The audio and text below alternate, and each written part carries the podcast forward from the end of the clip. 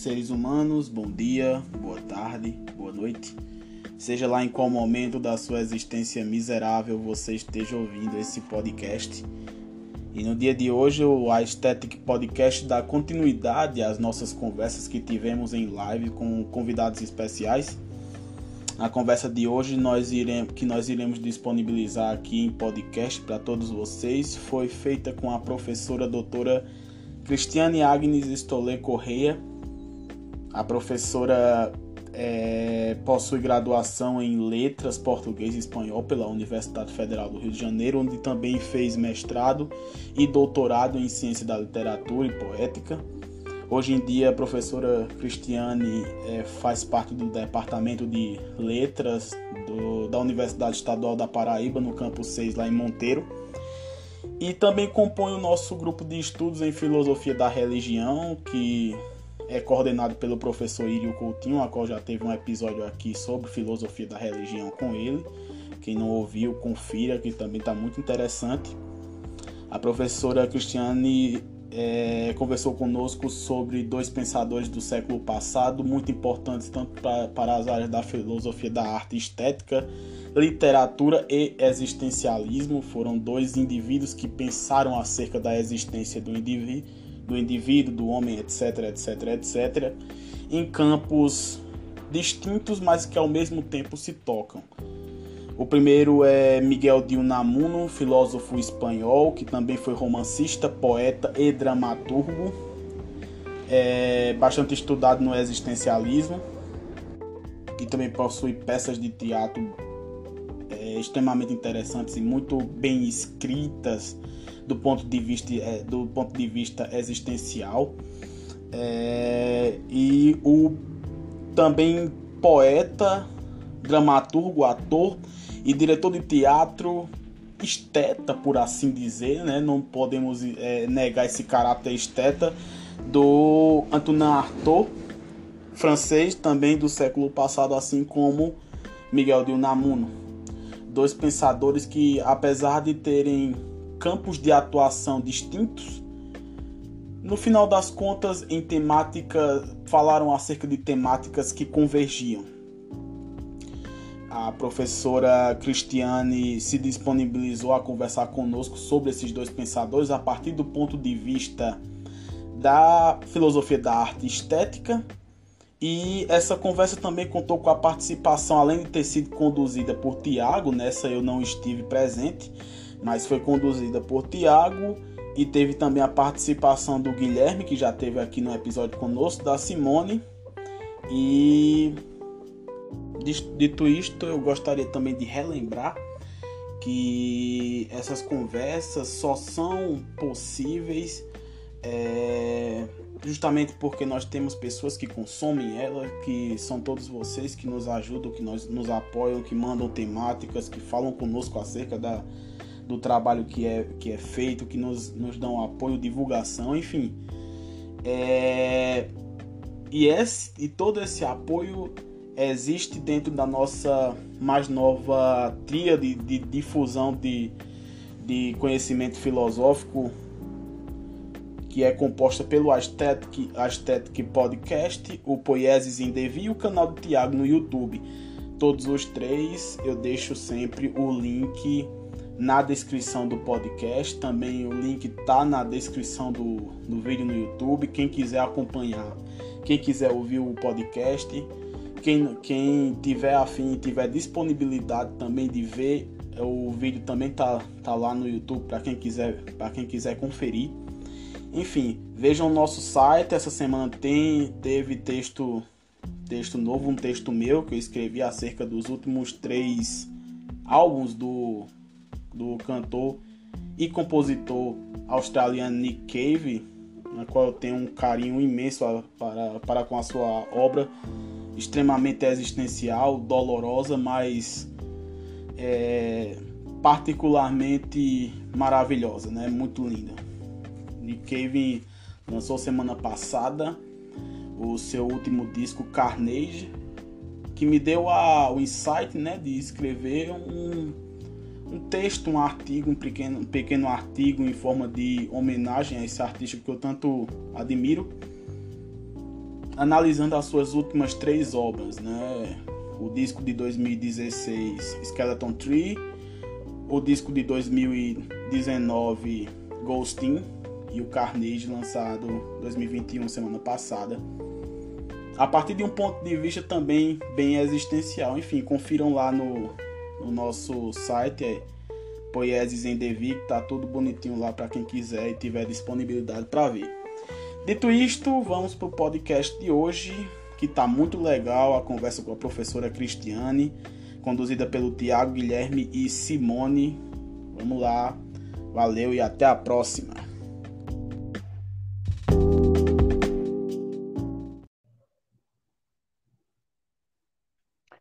Muito bem, estamos ao vivo. É, boa tarde a todos e a todas que estão nos acompanhando nessa tarde de domingo, né?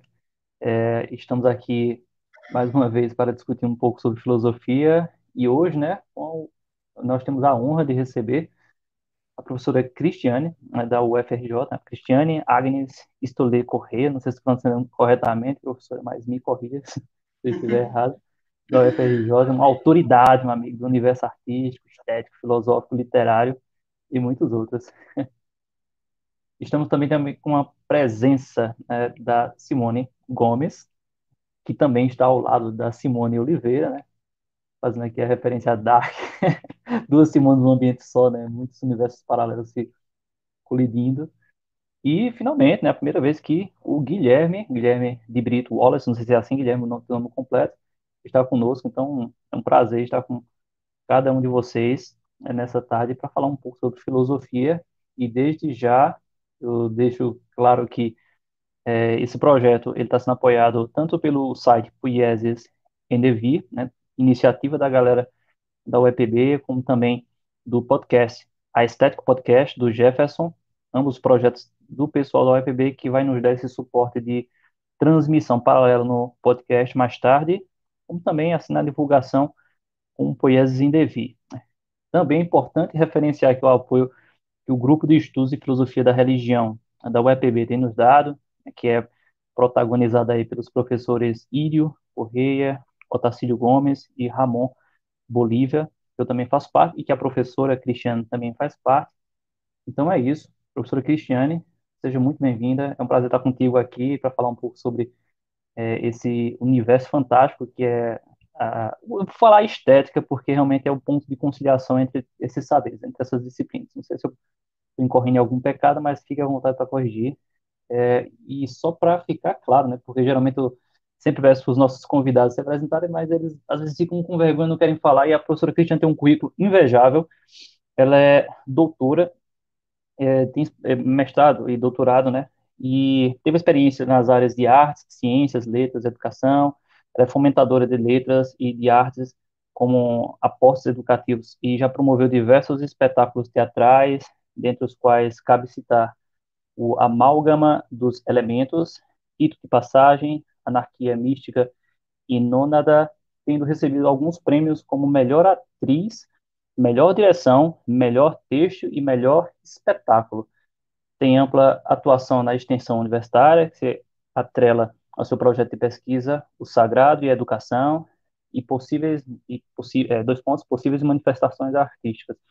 É, já peço desculpas aí se eu errei alguma referência, professora, mas, por favor, se apresenta, fique à vontade e seja bem-vinda. Eu que agradeço, Tiago.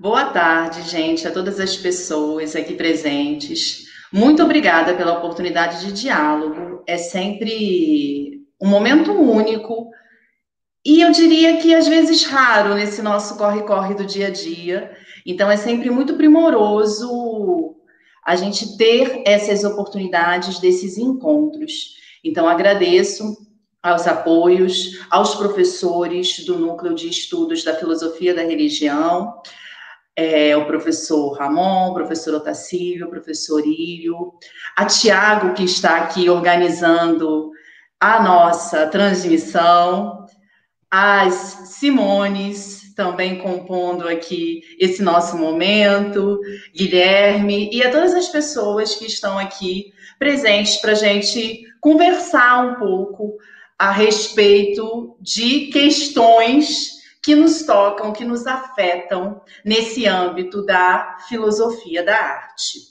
a partir de Miguel de Unamuno e Antonin Artaud. Bom, o Tiago já me apresentou. É, a minha formação foi na UFRJ em Ciência da Literatura, então a minha formação acadêmica é na área de letras.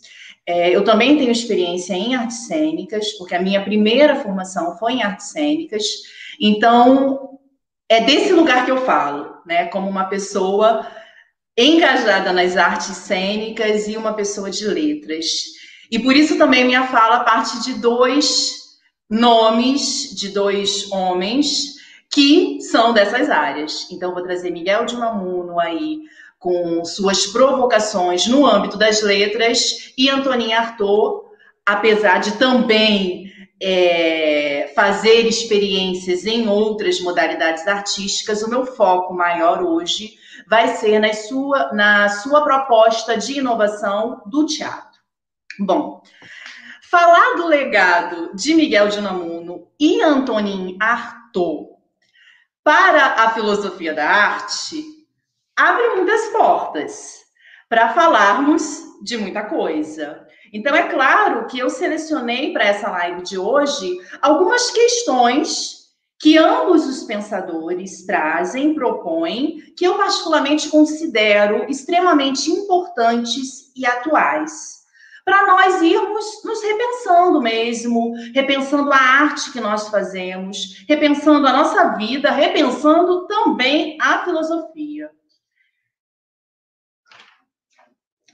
Esses dois autores, eu vou dar uma breve contextualizada só para depois seguir com algumas questões que eles trazem. Eles estão situados aí no finalzinho do século XIX, início do século XX, Europa, Miguel de Unamuno, Espanha, Antonin Artaud, França, mais ou menos então na mesma época.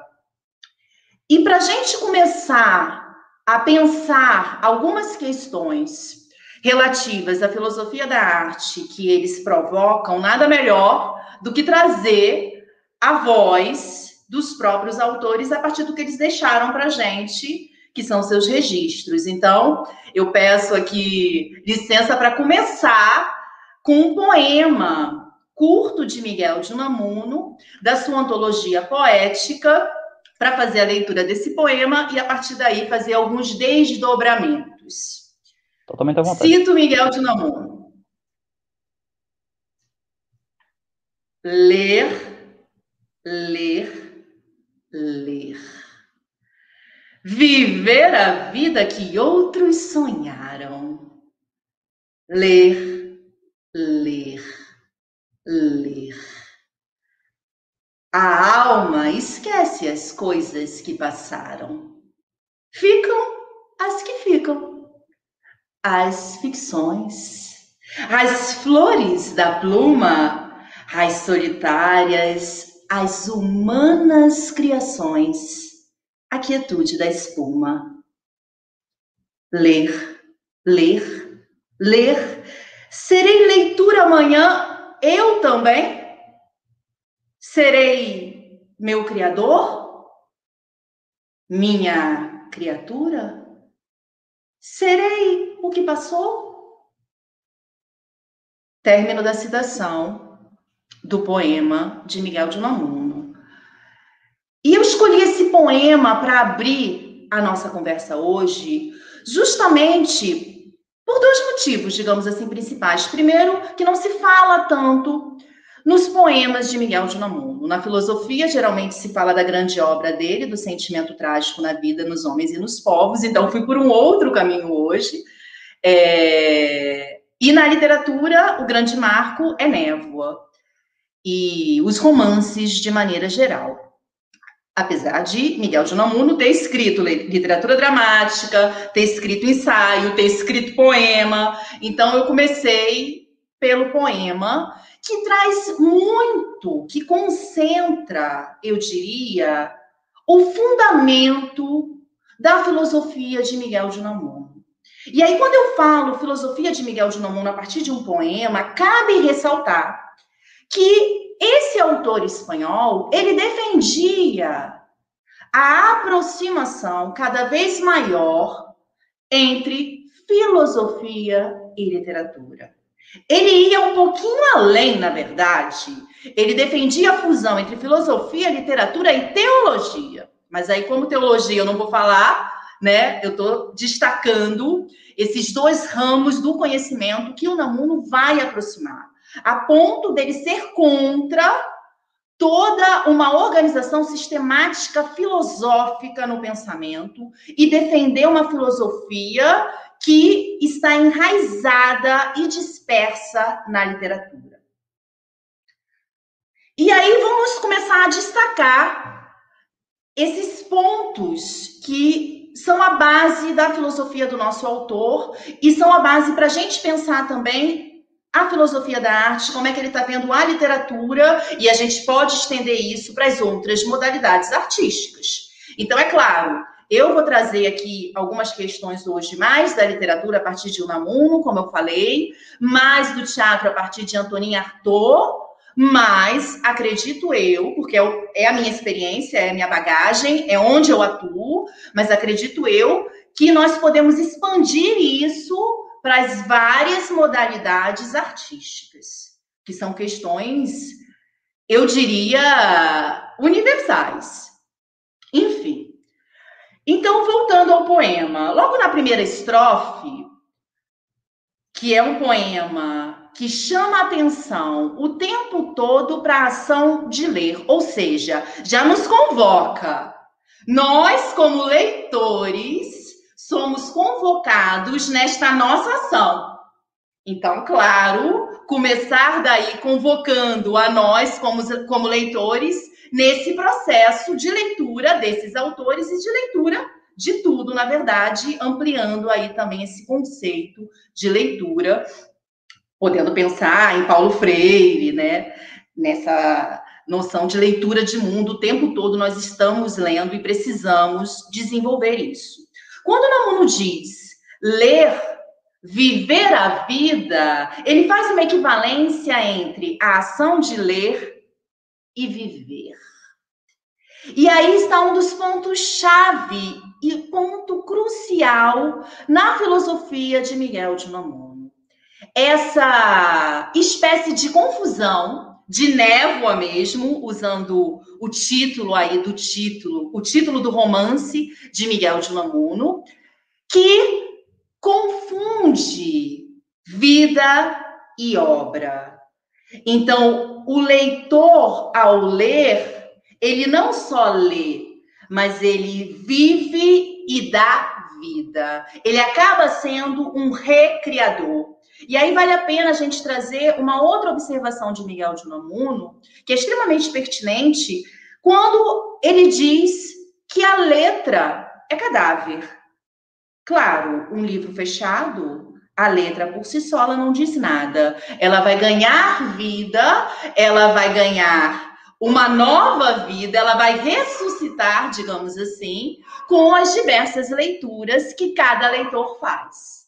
Então, a gente já tem várias misturas aí. É o leitor que vive, mas ao mesmo tempo que vive e lê, ele também cria, ele também é autor. E aí a gente vai chegar na tríade unamuniana, que eu já falei em diversos momentos. Hoje eu não vou me estender muito sobre isso, mas é uma tríade extremamente importante para a gente se repensar. Então, depois, se vocês quiserem voltar a falar sobre isso para a gente desenvolver, é muito bem-vindo. Que é a tríade leitor, autor, personagem. Isso vai estar presente em muitas obras unamunianas.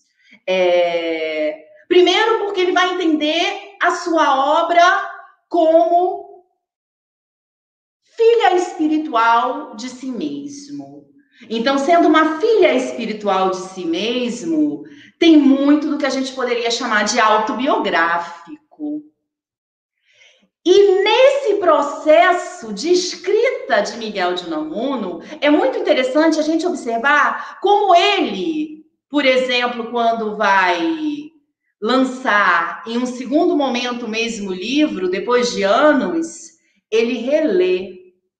A gente tem alguns exemplos disso, como, por exemplo, como se hace na novela, que é um contexto bem específico, bem interessante também. Então, quando ele relê, o que, que ele faz? Ele não muda o que está escrito, ele não altera, mas ele insere comentários desse novo Unamuno, leitor de si mesmo, marcados textualmente para nós, leitores. Então, é muito interessante que a gente tem o autor a gente tem o leitor marcado na própria escrita, e é claro, para complicar ainda mais, como eu falei, essa névoa maravilhosa, ele se coloca como personagem em vários momentos. Em várias obras, a gente vê o escritor Unamuno aparecendo como personagem e dialogando com seus personagens. Então, isso é uma provocação, sim. E o Namuno, falar de Unamuno é falar de provocação, é falar de inquietar. Ele vai criticar diretamente o que ele chama de preguiça espiritual. Preguiça. O que é preguiça? Cabe perfeitamente hoje. Você repete, repete, repete, reproduz, mas você não pensa por si mesmo. Então ele quer futucar, ele quer provocar. Por isso tantas perguntas sem respostas. Por isso tantas dúvidas. É o caminho da autonomia, fazendo aí conexão com a pedagogia da autonomia também. Enfim, são muitas as questões. Voltando para esse poema de Miguel de Unamuno, quando ele fala, já na segunda estrofe, que a alma esquece as coisas que passaram, a gente começa a lidar com um grande conflito namuniano, que está presente aí de uma maneira detalhada, muito desenvolvida no sentimento trágico da vida, que é essa esse desejo de imortalidade. Então ele quer ser imortal. Ele busca isso. Mas é claro, essa busca é uma busca que vige na sua própria impossibilidade. Ainda assim, ele afirma a busca, a ponto de dizer que só buscando o impossível se fará algo que vale a pena. E quando ele se questiona e nos questiona se ele vai ser leitura amanhã, ou seja, ele vai ser obra, ele vai per permanecer, ele vai ter conseguido ser criador, ele vai ter conseguido ser criatura, de novo, né? Essa tríade aí, enquanto busca desse nosso autor, enquanto inquietação provocante para a gente. Bom, a essa questão que eu quis começar aí falando do nosso lugar de leitor, eu reforço essa ideia para a gente se perguntar, cada um, ponto eu estou conseguindo ser uma leitora, ser um leitor que me propicia também ser autor, ser autora e ser personagem? Ou seja, agir de uma maneira autônoma, porque para você agir de uma maneira autônoma, você tem que passar por essa tríade. Você tem que saber ler no conceito no sentido mais amplo do termo, repito, você tem que saber recriar e atuar. E isso se dá simultaneamente. E aí eu vou ampliar essa discussão inicial com o nosso segundo pensador do dia, com palavras de Antonin Arthur. Antonin Arthur diz: Quem sou eu? De onde venho? Sou Antonin Arthur. E basta que eu o diga, como só eu o sei dizer. E imediatamente hão de ver meu corpo atual voar em pedaço e juntar-se sob dez mil aspectos diversos um novo corpo no qual nunca mais poderão esquecer-me. Eu, Antoninha Arthur, sou meu filho, meu pai, minha mãe e eu mesmo. Eu represento Antoninha Arthur. Estou sempre vivo. Mais um vivo morto. Um morto vivo. Sou um morto sempre vivo. A tragédia em cena já não me basta. Quero transportá-la para minha vida. Eu represento totalmente a minha vida, onde as pessoas procuram criar obras de arte. Eu pretendo mostrar o meu espírito. Não concebo uma obra de arte dissociada da vida. Quando vivo, não me sinto viver, mas quando represento, aí me sinto existir. Palavras de Antoninha Arthur, extremamente tocantes, extremamente fortes, né? E aí, gente, a gente percebe esse homem com muitos aspectos em comum com Miguel de Namuno. E isso é bastante curioso, porque eles viveram mais ou menos na mesma época, sim, como eu falei ao início, entretanto, eles têm perfis e caminhos, biografias completamente diferentes. E ainda assim, a gente percebe muito de pontos de contato. É, e o primeiro ponto de contato aqui, a gente percebe que é justamente essa essa fusão vida-arte, né? Essa fusão e essa autonomia de si mesmo, né? Quando ele diz eu sou meu filho, meu pai, minha mãe, sou eu, represento a mim mesmo.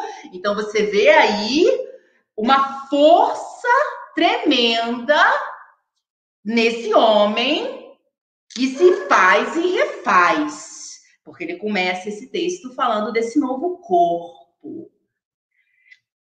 E o que eu quero chamar a atenção nesse texto, mais especificamente, é o final dele, que é quando ele dá um passo mais adiante, digamos assim, do que o nosso autor anterior, um passo mais ousado, talvez fosse o, adjetivo melhor nesse contexto. Quando ele diz que vivendo, ele não se sente viver, ele precisa da arte, da representação do teatro para sentir a vida. Ele está dizendo o que para gente? Não tem mais vida. Então, ele está falando, e isso está muito claro no texto dele, que é o grande texto que vai renovar a mentalidade do teatro na história do teatro ocidental, que é o teatro e seu duplo. Ele vai falar que a cultura, ela mata a vida. Porque a cultura não tem nada de artístico. Cultura é uma cultura que oprime, que bloqueia, que não permite que a vida seja vivida. Então não tem mais vida. Porque a cultura está em tudo. E onde eu vou redescobrir a vida? Onde eu vou conseguir viver? Na arte. Mas aí ele também vai dizer: não na arte que está na França agora. Não no teatro que está aqui. E aí vem as inovações dele. Primeira coisa, ele vai instaurar, gente, o que vai chamar de teatro da crueldade. E aí vamos por parte, né? Primeira coisa, é... quando o Antonin Artaud defende esse teatro da crueldade e critica toda a cultura ocidental, e eu estou falando ocidental trazendo a própria leitura de Antonin Artaud, porque ele vai beber muito na fonte do teatro oriental para repensar o teatro no Ocidente e propor esse teatro da crueldade. Esse teatro da crueldade, primeira coisa, ele vai quebrar uma tradição que tem como centro o texto teatral. E se a gente pega até hoje, século XXI, eu acredito que quem não estude diretamente esses autores de teatro, se pensa em teatro, ou se já fez teatro uma vez na escola, já teve algum contato, o que que pensa? A primeira coisa que vem? Ah, eu vou escolher um texto e vou trabalhar com esse texto e vou fazer uma peça. Então, é uma tradição textocêntrica, totalmente destroçada por Antonin Artaud. Ele defende acabar com as obras-primas. Então, não é para ter uma tradição de literatura dramática. E nesse sentido, ele também já se distancia de Miguel de Unamuno. Por quê? Miguel de Unamuno não foi um homem de teatro. Ele era um homem das letras. Escreveu literatura dramática, defendia, inclusive, que o teatro, só no teatro, ele mesmo dizia isso. De meus textos só vão ganhar vida e vão ser teatro quando forem encenados. Ele reconhecia isso. Mas ele não era um diretor de teatro, ele não era um ator. O Antonin Artaud já tem essa bagagem, então ele já vai ser mais radical e vai romper realmente com essa tradição. E quando ele rompe com essa tradição textocêntrica, é claro, ele vai propor a busca de uma linguagem teatral própria. E o que, que vai ser essa busca teatral própria? Tudo o que se perfaz no espaço. Então a gente vai ter uma espécie de poética do espaço uma poética da crueldade. Então vamos para a crueldade, para voltar para a poética do espaço. O termo crueldade, até hoje, ele tanto foi muito mal compreendido na época, tanto que tem várias cartas de Antonin Artaud explicando e reexplicando o que, que ele quis dizer com o teatro da crueldade. Em uma delas ele diz, inclusive, eu usei crueldade como poderia usar vida, como poderia usar necessidade. Então aí a gente já percebe que não é exatamente o que, num primeiro momento, essa palavra pode remeter. Ele está usando crueldade para se referir à vida. E por que ele não trouxe vida, então? Claro, se ele acha que não tem vida na vida, ele tem que usar um outro termo para resgatar essa vida na arte. E é isso que ele faz. E acaba sendo muito mal compreendido. Claro, né? Todos os grandes inovadores a gente sabe que sofrem isso na carne. E com ele não foi diferente. E aí, quando a gente pensa a própria palavra crueldade, antes de cruel, a gente tem cru. E o cru é mais interessante para a gente pensar essa vida. Por quê? Porque o cru, ele está diretamente ligado à natureza na sua forma primeira.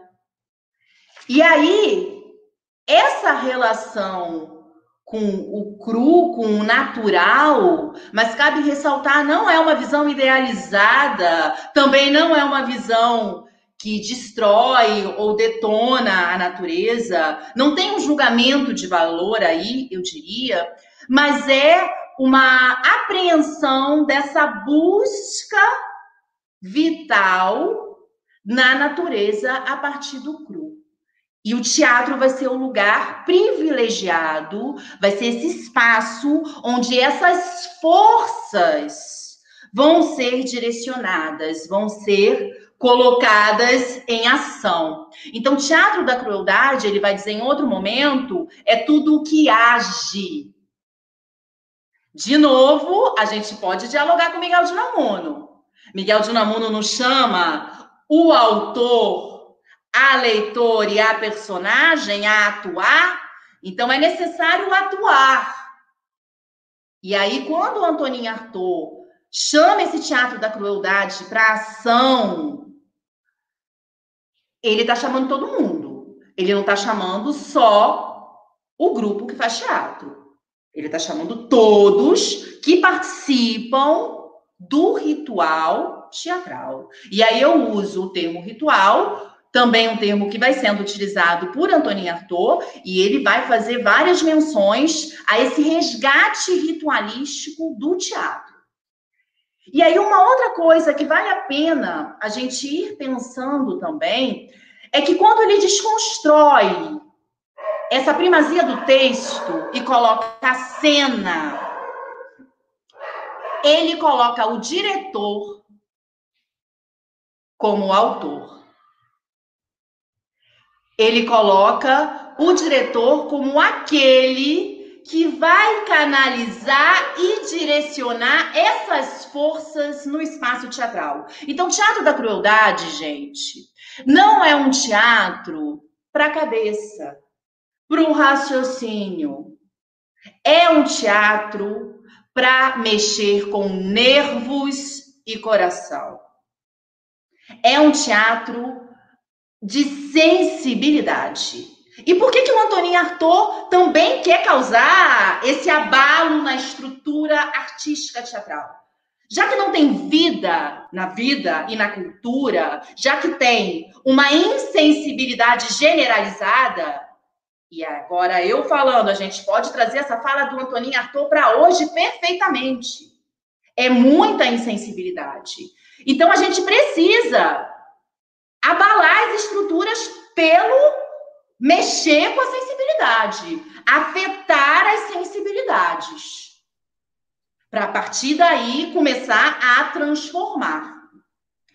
E nessa poética do espaço, além da figura do diretor, que vai ser uma figura crucial para direcionar essas forças, claro, os atores, as atrizes também vão ser imprescindíveis.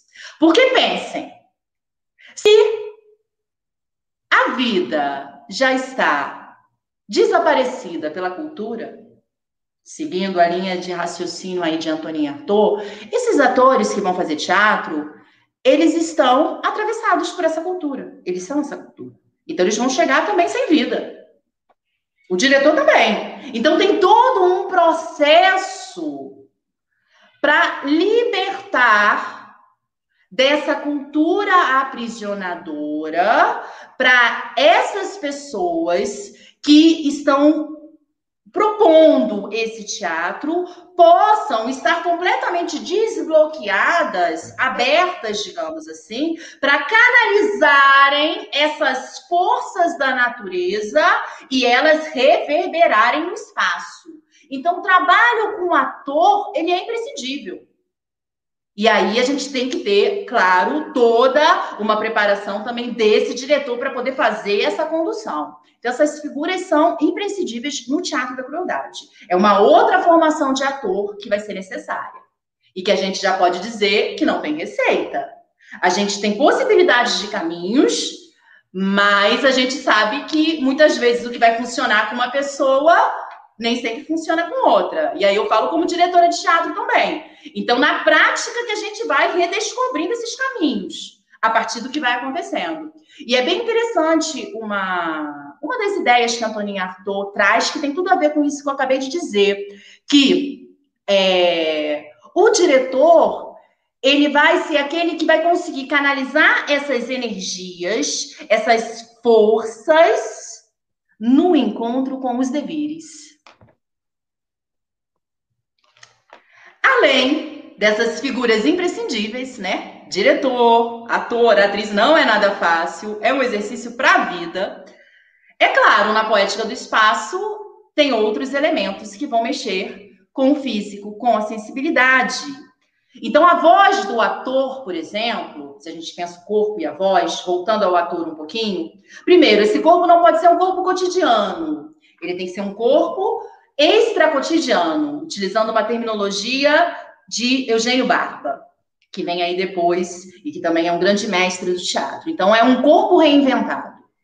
E a voz, ela vai ter importância na sua qualidade sonora. Então, Antoninho Arthur vai falar da característica física mesmo, vibracional do som.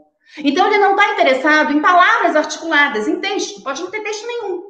Mas se tiver, não é o mais importante o que o texto diz. Mas é o que ele provoca enquanto energia, enquanto vibração. Vibração sonora, física, repito. Então, tem várias experiências com voz, com práticas de voz. A gente pode pensar também em outros sons. Se a gente pensa na luz no Teatro da Crueldade, Antônio Arthur vai defender jogo para ter espécies de lampejos de luz. Então, esses lampejos também, eles vão provocar as sensibilidades. Aí pode-se trabalhar com cores, por exemplo. No cenário, nada é gratuito e nada é realista. Nada é uma cópia do real. Vale ressaltar isso, que Antoninho Arthur não quer isso. Para a gente enfatizar bem, ele não quer também um psicologismo, é um teatro físico, físico vibracional, concreto nessa dimensão. Bom, e tudo isso para chegar ao que ele também vai chamar de alquimia, de um teatro alquímico. Isso é bem interessante, porque e aí eu, eu tomo a liberdade de dizer que tanto Miguel de Unamuno como Antonin Artaud, eles têm essa busca da alquimia do ser. E eu compreendo essa busca da alquimia do ser como o grande mote da educação, no seu sentido mais profundo.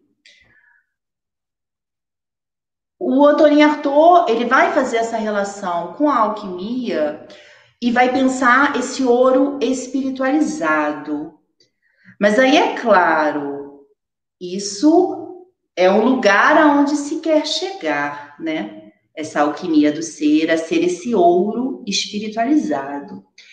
E nesse caminho, essa busca, ela vai operar antagonismos de várias forças. Então, não é um caminho fácil, é um caminho que vai colocar em choque várias forças antagônicas diversas. A gente está falando, poderia usar outros termos, né? Da sombra, a gente está falando, podemos colocar entre aspas, de uma maneira mais coloquial, para ficar mais claro, nos demônios de cada um. Então, não há uma ideia de negação.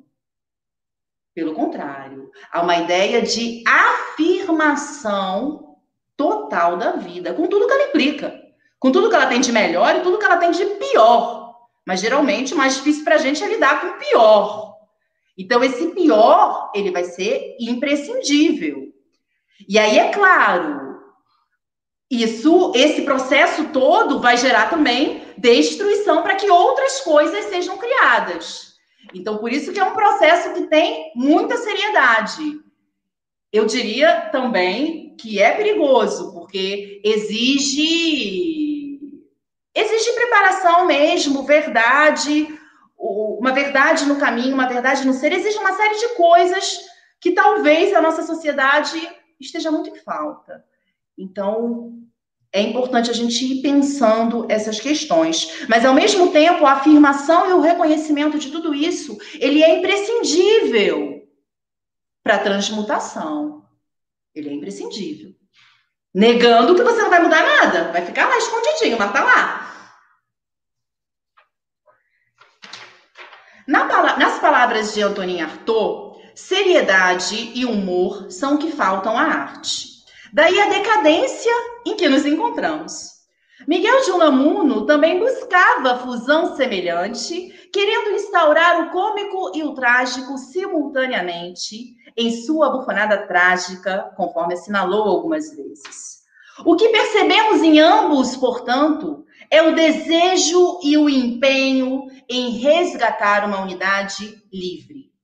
O caminho de cada um foi único, mas se encontram na busca de superação do instaurado em prol de uma arte promovedora de vida.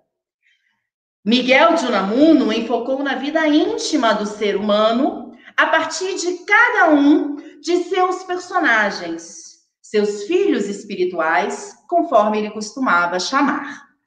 A esta vida íntima tão diversa, unia o sentimento trágico da vida, que se manifesta justo na tensão entre o âmbito sensível, emocional e racional de cada ser. Antonin Artaud cuja vida foi torturada na carne pela ciência, haja vista sua internação em manicômios, suas terríveis experiências com eletrochoques, primou pelo sensível em sua arte, sentindo neste âmbito mesmo forças vitais antagônicas. Assim, o que podemos perceber é que tanto Namuno como Arthur fazem-se travessias das tensões vitais e as expressam em suas obras, dando vazão à potência geradora e criativa, primordialmente ligada à natureza, portanto, à terra-mãe. O Namuno diz, cito um outro fragmento de Miguel de Unamuno, de Romancero del Destierro. O corpo canta, o sangue uiva, a terra fala, o mar murmura, o céu cala. E o homem escuta. Se o homem escuta realmente, corresponde. E ao corresponder, se redescobre e recria.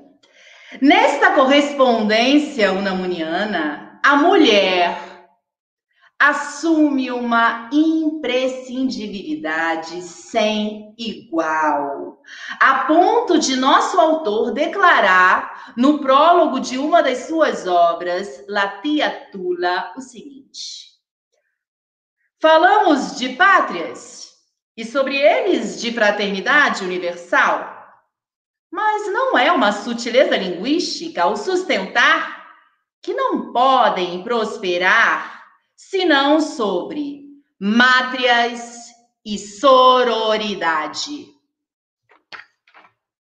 As mulheres nas narrativas de Miguel de Unamuno são preponderantes. Claro, isso é uma marca da vida também. Lembram-se que no início eu falei desse cunho autobiográfico? Está tudo aí nas obras dele, né? Então a gente vai ver essas figuras femininas com uma força tremenda, com uma força de sustentação, de doação, de manutenção de vida, de transformação em toda a obra unamuniana. Se a gente pega desde o segundo romance dele, no início do século XX, Amor e Pedagogia, até a última obra dele, já em 31, San Manuel Bueno Mártir. Então, tanto Marina, de Amor e Pedagogia, como Angela Carbadino, de San Manuel Bueno, e toda essa trajetória são mulheres com uma força tremenda e singular. Então, toda essa potência e força que eu tentei descrever aqui a partir também de Antoninha Artaud, a gente percebe apontando nessas figuras femininas de Miguel de Namuno.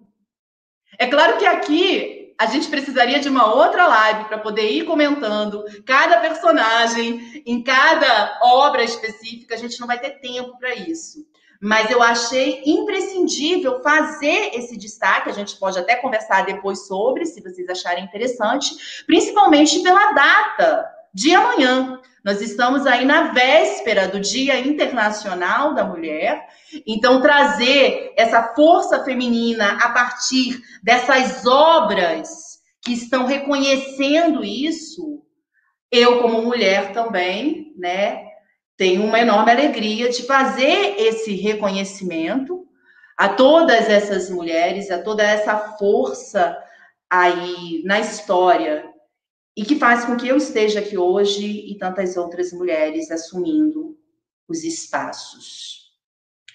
E aí eu Já aproveito esse né? momento para chamar, né, Tiago, mais duas mulheres chamadas Simone para reforçarem o feminino aí em nome de todas nós, mulheres.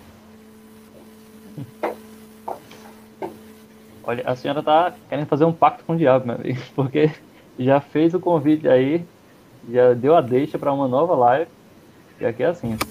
Então vou me retirar um pouquinho com o Guilherme, já já voltamos.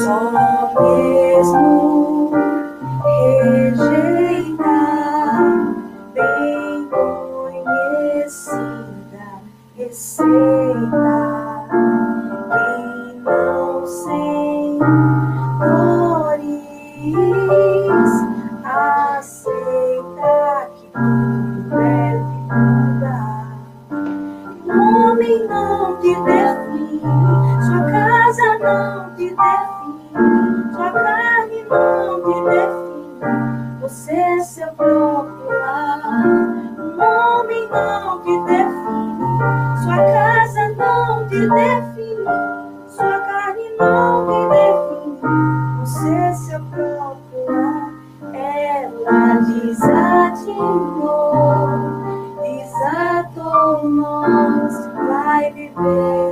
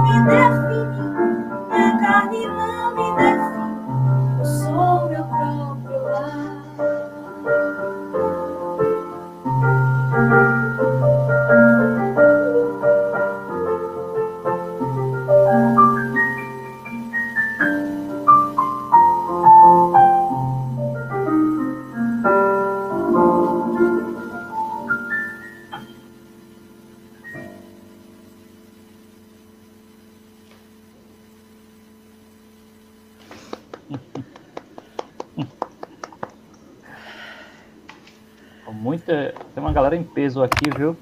Parabenizando vocês. Estou só projetando continuamente aí o, o registro da galera que está acompanhando. Todo mundo gostou demais. Até agora, desde o começo, professora, das, das suas interpretações, o pessoal já começou a registrar aqui. Agora a gente sabe porque ela é uma atriz profissional.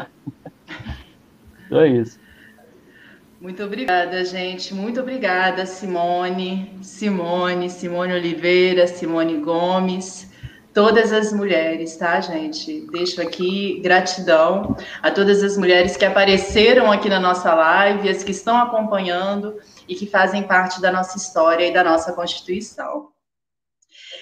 E aí, essa música, que foi uma música proposta por Simone, para esse nosso diálogo, eu achei extremamente interessante por vários motivos. Eu vou destacar um, que é justamente essa recusa a qualquer rótulo, essa recusa às classificações impostas culturalmente. Desde o início, esses autores que a gente está trazendo na fala de hoje vem destacando essa recusa. E aí, como mulher, a gente assume também né, essa, essa luta e o prosseguir no caminho, nessa autonomia que a gente tanto precisa. O Namuno usa a expressão todo um homem em algumas obras, provocando-nos como leitores a reconstruir esta imagem. O que seria todo um homem? Eu como mulher, lanço-me assim, como toda uma mulher, na expansão deste horizonte do feminino, pelo viés de nossa terra-mãe, nossa mátria. E claro, convido a todas as mulheres a também serem toda uma mulher e repensarem o que é isso e se refazerem como toda uma mulher. Ouso dizer que Antonin Artaud fundou sua madre artística parindo um novo velho teatro ritual. O Namuno já defendia a mátria no lugar de pátria e a língua sendo seu grande elo. O Namuno vai dizer isso abertamente, que é a língua, por isso a nossa mátria, é o que nos une culturalmente, digamos assim, na percepção de Miguel de Unamuno. Portanto, tomo a liberdade de terminar essa live de agora com a leitura de fragmentos de uma canção brasileira de Caetano Veloso, que se chama Língua, e que tem tudo a ver com muita coisa que a gente falou aqui hoje. Então, eu vou fazer essa leitura agora de uma música que certamente vocês conhecem, e em seguida a gente vai conversando. Gosto de sentir a minha língua roçar a língua de Luiz de Camões. Gosto de ser e de estar. E quero me dedicar a criar confusões de prosódias e uma profusão de paródias que encurtem dores e furtem cores, como camaleões. Gosto do pessoa, na pessoa, da rosa no rosa. E sei que a poesia está para a prosa, assim como o amor está para a amizade. E quem há de negar que esta lhe é superior? E deixe os portugais morrerem a míngua. Minha pátria é minha língua. Fala, Mangueira! Flor do Lácio, Samódromo, Luz América Latina em pó. O que quer? O que pode esta língua? Se você tem uma ideia incrível, é melhor fazer uma canção. Está provado que só é possível filosofar em alemão. Blitz quer dizer corisco. Hollywood quer dizer azevedo. E o recôncavo? E o recôncavo? E o recôncavo o meu medo. A língua é minha pátria. Eu não tenho pátria. Tenho mátria e quero frátria. É isso, gente. Fechando aí Parabéns, com a nossa mátria a partir de Caetano Veloso. Só temos aí a agradecer o espetáculo, né? Você não só deu uma aula, mas deu, deu um show aqui para realmente, meu amigo, impactar qualquer pessoa que esteja acompanhando. Impressionante. Meus parabéns mesmo, e o professor Yuri também está dando aqui os parabéns, registrando a presença dele e tantos alunos. É, e galera da UEPB também está em peso aqui, amigos da professora, amigas, galera toda parabenizando. Mas eu acredito que já dá para a gente passar para o segundo momento, não é isso? A professora está com fôlego? Estamos, estamos aí. Mas agora é a vez dos diálogos e das outras vozes das multiplicidades, né? Justiça. Então, sou toda ouvidos. Então, assim, eu vou, desde o princípio, vou passar a palavra para Guilherme, que ele está com um tempo bem mais limitado aqui, já que é o nosso primeiro o convidado inusitado aqui, né? É a primeira vez que ele está aqui conosco. Fora, claro, a professora que é a convidada principal, eu passo para ti, ti, Guilherme, fazer essas observações e a galera que quiser deixar algum comentário a mais, né? Algum complemento, algum raciocínio, ou mesmo tirar uma dúvida com a professora, se sinta convidado. Beleza? Mas é isso aí, Guilherme, fica à vontade. Perfeito, muito obrigado, professor. Primeiramente, boa tarde, professor Tiago, professora Cristiane, é, todos os, os, nossos ouvintes aí, o pessoal que está no, nos acompanhando. É, o professor Tiago havia me, me provocado, né, para a gente fazer um paralelo aí, tentar estabelecer um parâmetro de comparação é, sobre as reflexões, as críticas, os comentários, né, sobretudo, que os dois, dois autores que a professora trouxe, é, que eles fazem acerca da arte, né? E aí já aproveito o gancho para parabenizar aqui pelo espetáculo, né? Acho que nenhuma palavra define melhor que espetáculo, né? Que foi a apresentação da professora. E acredito que todos que presenciaram tiveram o que nós chamamos na academia de uma experiência estética autêntica, né? É, pois bem, é, sobretudo para refletir, eu fiquei confuso aqui com os meus botões, se se trata de uma reflexão ou de pergunta, mas para todos os casos sejam os dois aí. É, eu percebo, é, professora, que no Teatro da Crueldade, dos nossos autores que foram tratados, eles meio que colocam de mãos dadas, né, tanto a crítica né, quanto a reflexão, né, colocam as duas no mesmo bloco aí, é, nessa proposta de um novo teatro. E aí, para refletir sobre isso, é, primeiramente, e já estabelecendo um parâmetro, né, com o meu local de fala, né, vamos colocar dessa forma, que é como a arte aparece na cultura judaica. E olha só que interessante. Nós podemos dizer que entre o povo judeu, desde os antigos hebreus, a arte ela aparece não apenas como um registro de memória, né, que talvez seja aí um dos aspectos mais importantes socialmente falando, né, socialmente intervindo da arte, né, que é a arte como registro de memória, mas também como resistência. Né? E aí, já trazendo para a contemporaneidade, nós podemos colocar aqui os diversos, os multiversos, as centenas de movimentos artísticos semitas, não judaicos, mas semitas, né? ou seja, tanto do povo judeu quanto do povo árabe, na figura de organizações sem fins lucrativos, né, ali do, do, da região de Israel, da Palestina e etc., que utilizam da arte para fazer manifestações políticas, que utilizam da arte para fazer críticas políticas e críticas sociais.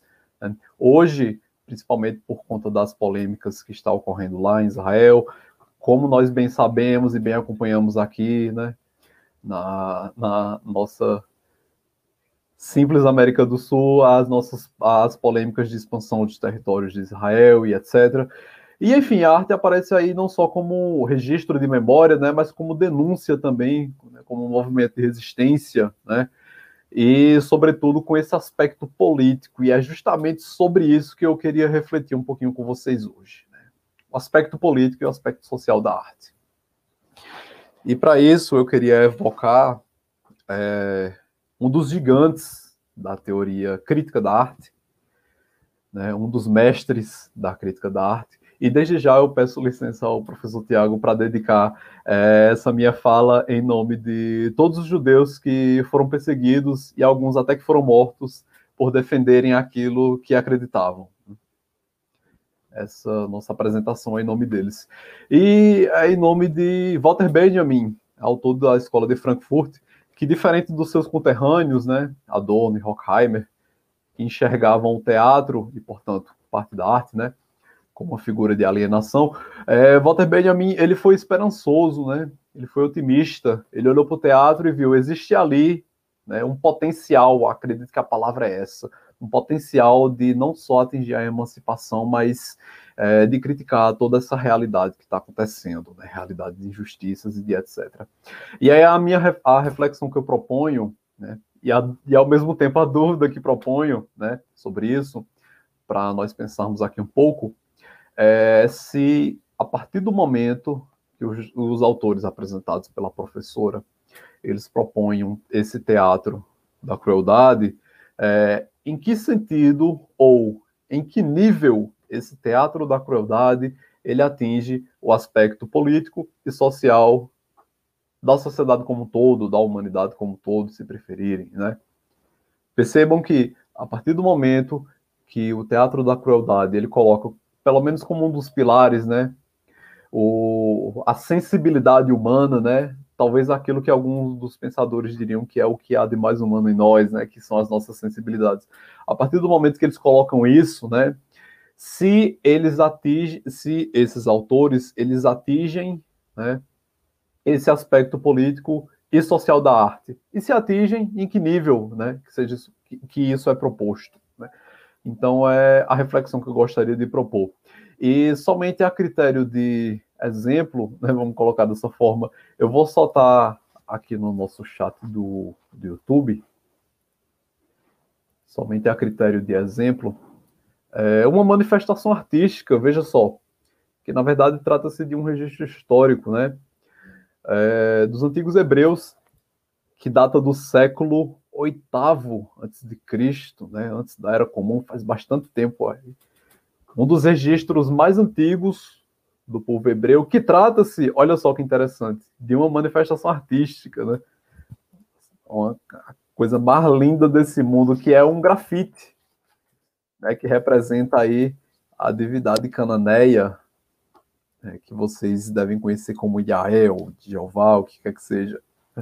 Enfim, acredito eu, trata-se de uma prova né, que a arte, pelo menos no povo judeu, desde os antigos hebreus, ela esteve estritamente ligada com a religiosidade do povo hebreu, ou do povo judeu. Né? Arte e religiosidade, em determinado momento, elas se confundem, né? Existe uma dificuldade aí, uma certa... É, uma certa barreira né, em diferenciar o que é arte e o que é religiosidade judaica, né? Uma vez que as duas elas estão estritamente ligadas, né? Dê uma olhada, uma olhada aí. É, enfim, o exemplo que eu gostaria de, de propor. Guilherme, eu estou só projetando aqui a tela para poder mostrar a imagem, né? E fica mais fácil a galera acompanhar. Perfeito. Pronto. Eu acho que não tinha chegado no chat, pronto, até aqui ficou perfeitamente, né? Se você quiser já pronto, comentar. Perfeito. Olha só, tem uns grafites aí, uns desenhos, umas garrancheiras aí, né? Vocês perdoem a qualidade, até mesmo porque se trata de uma coisa de, de um desenho de mais de 2.800 anos atrás, né? Então tem uma, uma licença poética aí. Vocês vão perceber algumas escrituras ao redor aí, algumas letras né, em aramaico, e existe quase que um consenso, né, que, as, que essas escrituras ao redor aí significam eu te abençoo em nome de Adonai, Lehe Barahu et Adonai. É, trata-se da divindade lá da Cananeia que se trata de uma manifestação artística, né? Percebam que isso foi feito à mão, né? Uma coisa artesanal, né? etc. Enfim, é, a reflexão que eu gostaria de trazer, né, como foi dito aqui, para a gente pensar um pouco, é o aspecto sociopolítico da arte mesmo, né? Em que sentido, em que nível, né? O teatro da crueldade e, sobretudo, a arte, né? Na sua forma mais autêntica, mais profunda, né? Ela evoca elementos aí para nós refletirmos sobre a sociedade, sobre as conjecturas políticas, sobretudo nesse momento que o Brasil e o mundo está vivenciando aí, né, de caos e calamidades. E, novamente, os meus sinceros parabéns aí ao espetáculo da professora Cristiane.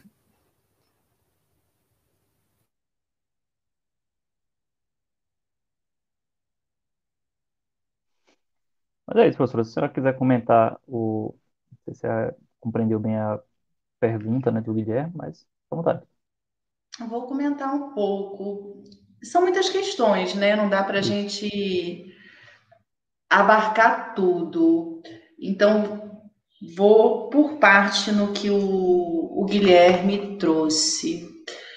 É...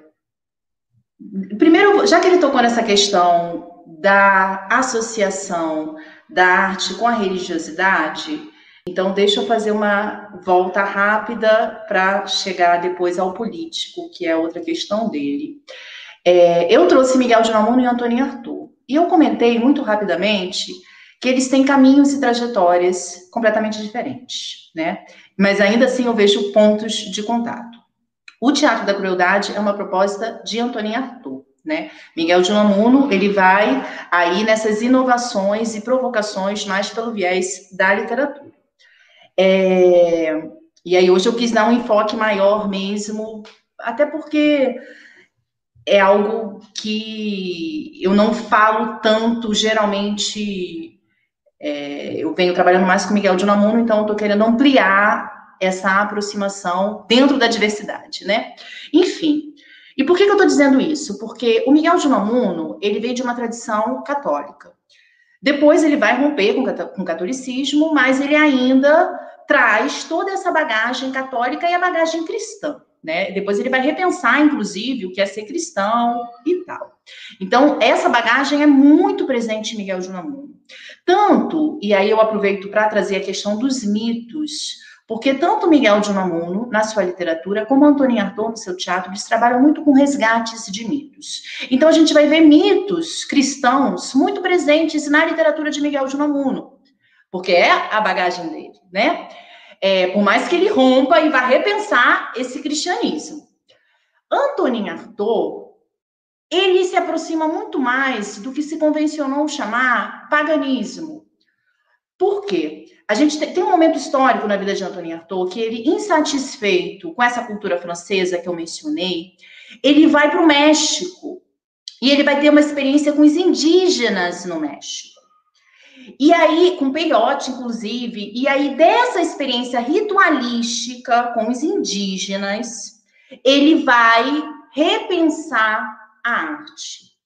Então, tem uma presença muito marcante, tanto do teatro oriental, que eu comentei, que é bem interessante essa multiplicidade de culturas, né? Para ele repensar essa arte e essa vida. E tem a presença dos índios mexicanos, de alguma maneira, nesse teatro da crueldade que Antonin Artaud está trazendo. Ou seja, Antonin Artaud ele tem um embate contra essa tradição judaico-cristã. Ele vê nisso a origem de muitos bloqueios e de muitos males. Então, são perspectivas diferentes, né? Então, a primeira coisa assim que eu quis destacar foi isso. Ainda que o âmbito do sagrado, aí eu vou chamar de sagrado, porque aí eu não estou dividindo religião A, B, C ou D, esteja presente em ambos de uma maneira muito próxima. É isso que eu acho mais fascinante. E aí a gente teria que ter mais tempo para também destrinchar essas questões. Isso é muito interessante. A questão política que o Guilherme provoca tem muitos estudiosos de Antônio Artaud que vão fazer essa leitura mais política social, porque tem abertura para isso. Eu diria isso, dá abertura para isso sim. Tanto que o conceito de corpo sem órgãos, que vai ser um conceito retomado na filosofia de uma maneira mais direta para esse cunho mais político, é um conceito que vem aí de Antônio Artaud. Então, há essa abertura. Mas quando eu leio essas provocações, eu não diria que não é político, porque não tem como não ser político, porque tudo é político. A partir do momento que a gente se pronuncia, que a gente se coloca, a gente tem uma postura política. Mas eu diria que não é partidário, talvez. Partidário no sentido de assumir a defesa de um e a crítica de outro. Eu não consigo ver isso no que Antonin Artaud está propondo, de uma maneira mais direta. Porque como ele está propondo trazer, isso é a minha leitura, tá, gente? Tem gente que vai fazer outras leituras diversas. Ainda assim, reconheço que dá para fazer N desdobramentos políticos sociais, mas estou trazendo Antonin Artaud mais diretamente, né, nesse teatro da crueldade. Como ele propõe essa arte coletiva, Miguel de Unamuno também traz isso como defesa, inclusive no teatro. Mas, repito, ele não foi um homem de teatro, mas ainda assim tem um texto dele chamado A Regeneração do Teatro, um ensaio de 1896, onde ele vai trazer essa defesa de um resgate do coletivo, do povo. Então, essa questão da necessidade de ser um teatro para o povo, porque o teatro é essencialmente do povo, né? Ele é popular, ele é de todos. Então, isso está presente em ambos os autores. E por que, eu estou falando isso? Porque eu vejo isso como uma postura política extremamente importante. Porque quando esses dois autores eles assumem essa perspectiva, eles estão dizendo para gente, primeiro, na arte não tem lugar para nenhum tipo de preconceito. Isso é bobeira. Isso, sabe, não tem nem não era nem para a gente estar falando sobre isso no século XXI, na verdade. Já era para a gente ter ultrapassado a, né, anos-luz isso. Então, eles estão sinalizando para a gente que são manifestações do povo com toda a sua diversidade. E eu entendo isso como algo extremamente político. Se a gente traz para o nosso contexto hoje, extremamente atual. Extremamente atual um espaço onde essas forças estão acionadas, e na literatura também, as autonomias, com todas as diversidades que elas implicam nas suas coletividades. Eu não sei se eu consegui ser clara ou se eu compliquei ainda mais, Guilherme, mas eu tentei ir por partes. Mas aí vocês fiquem à vontade aí o público que está acompanhando também, se quiser fazer algum questionamento, alguma coisa que não ficou clara, pode ficar à vontade. Tranquilo, se quiser fazer alguma observação, Guilherme, fica à vontade. Perfeito, professor. Perfeita, professora Cristiana, é por aí mesmo. É, sempre que um artista, um crítico da arte, um autor da arte, etc., é, toca nessa questão, eu lembro tão somente de uma frase lá da Ética Nicômaco de Aristóteles, Der Magister, que reflete muito bem sobre isso, né? É possível não falar sobre política, e tem como não falar sobre política, né? E o que Aristóteles colocou, inclusive, né? Como a mais excelente de todas as ciências, né? Porque afinal de contas vai tratar do bem coletivo, né? E o que é mais importante do que o bem coletivo, né? E assim, não só a necessidade, a carência, a urgência, a emergência e todos os adjetivos possíveis aí para refletir sobre isso, é, principalmente quando existe hoje em dia, infelizmente existe hoje em dia um movimento muito forte que quer separar, não é, a arte da política, né? E, e, nesse sentido, essa, inclusive, essa movimentação que estamos fazendo aqui, né, esse encontro que estamos fazendo aqui, é um encontro de resistência, né? Olha só o tanto de reflexão política que colocamos aqui a partir da arte, né? Olha só o tanto de provocação política, provocação filosófica, né? Então, nisso nós estamos fazendo um papel, inclusive essencial para hoje em dia. É, obrigado, professora Cristiana, sobre isso mesmo. Professor, eu, eu queria deixar algumas questões, algumas delas não, consigo, não deu nem tempo de elaborar aqui, de tanta riqueza né, que, que esse tipo de, de discussão evoca, inclusive com a a própria consideração do Guilherme veio à mente algumas possibilidades de discussão. Então, eu vou fazer uma, depois que Simone falar, se der tempo, eu faço outra, é, por enquanto. Né? Eu estou olhando aqui para outro computador, gente, é porque fica mais fácil de monitorar o pessoal que está comentando. Mas, por exemplo, né, eu vou já adiantar uma questão que eu já havia feito à senhora, eu acho que ontem, né, falando que na leitura do Antônio Arthur, eu senti né, que essa proposta de revitalização do teatro, né, que ele acaba mencionando ao longo do, o Teatro da Crueldade, me lembrou muito Jung, e a senhora me deu uma resposta bem interessante, né, bem precisa, e eu queria que a senhora, na medida do possível, esclarecesse um pouco mais. E eu estou sendo aqui bem partidário, não no sentido político da palavra, mas assim, bem parcial, né, porque eu sou apaixonado por Jung e a proposta do Antoni me lembrou demais essa ideia de buscar nessas forças primordiais da vida, nessas forças titânicas da vida, o fundamento dessa possibilidade de revitalização. E claro, né, quando a gente fala aqui teatro, nós não estamos apenas limitando né, uma, uma, um aspecto específico né, da arte, mas todas aquelas que evocam, né, que buscam no teatro a sua possibilidade de, de realização, né, inclusive o próprio cinema, né, por mais que o próprio Antônio ele tenha suas ressalvas quanto a isso. Mas aí, se a senhora pudesse desenvolver um pouco em cima dessa minha observação, fique à vontade. Sim, Tiago. É, tanto Antonin Artaud como outros que vieram depois dele. E eu estou falando de outros porque eu vou citar um especificamente. Algumas pessoas vão dizer, inclusive, que o Antonin Artaud, ele foi um grande profeta de teatro. Algumas pessoas usam esse termo para se referir a ele, inclusive Grotowski, que é um pensador de teatro e diretor de teatro que vem depois, que vai instaurar o teatro pobre, que tem muita influência de Antonin Artaud. É, ele vai dizer isso, inclusive. E eu vou trazer um pouco o Grotowski, porque ambos fazem esse trabalho a partir desse resgate do mito. O Grotowski leva isso mais a cabo na montagem de alguns espetáculos. Inclusive, muitas pessoas chamam Antônio Arthur de profeta porque essa obra ela vai sair já no final da década de 30, o Teatro e seu Duplo. E o Antonin Artaud, ele vai falecer em 1948. Então, e ele fica muitos anos internado em manicômio. Então, logo depois que sai a obra, ele não tem muito tempo de atuação no teatro para colocar em prática o que ele mesmo pensou. Então, por isso que muitas pessoas se referem a ele dessa maneira, o que faz um certo sentido, né? Ele abriu aí uma porta enorme para todo mundo que veio depois dele. E aí, essa questão de Jung, do resgate dos mitos, do arquétipo, né, da inconsciência coletiva, é claro que vai ser imprescindível tanto no teatro da crueldade como no teatro pobre de Grotowski, por exemplo. Então, trazer esses mitos é mexer com um nível profundo da coletividade.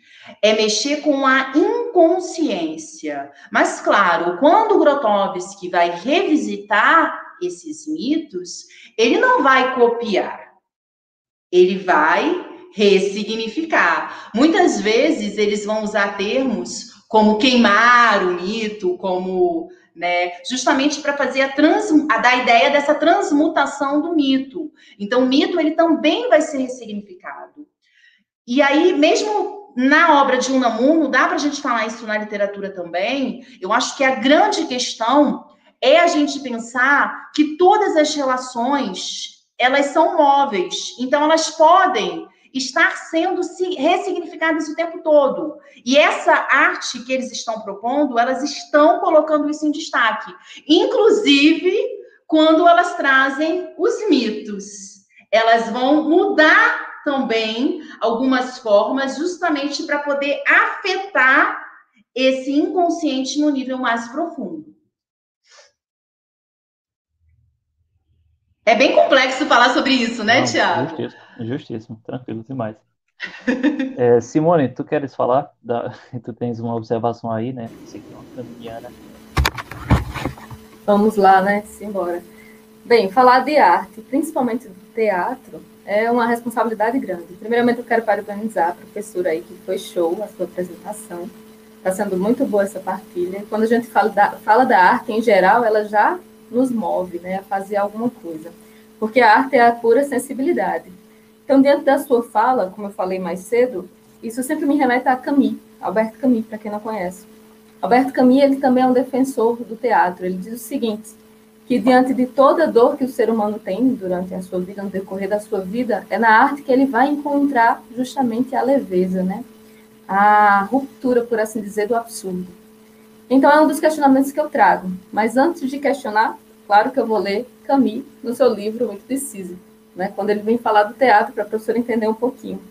Ele diz o seguinte, lá no seu capítulo A Comédia: O homem cotidiano não gosta de demorar, pelo contrário, tudo apressa. Ao mesmo tempo, porém, nada lhe interessa além de si mesmo, principalmente aquilo que poderia ser.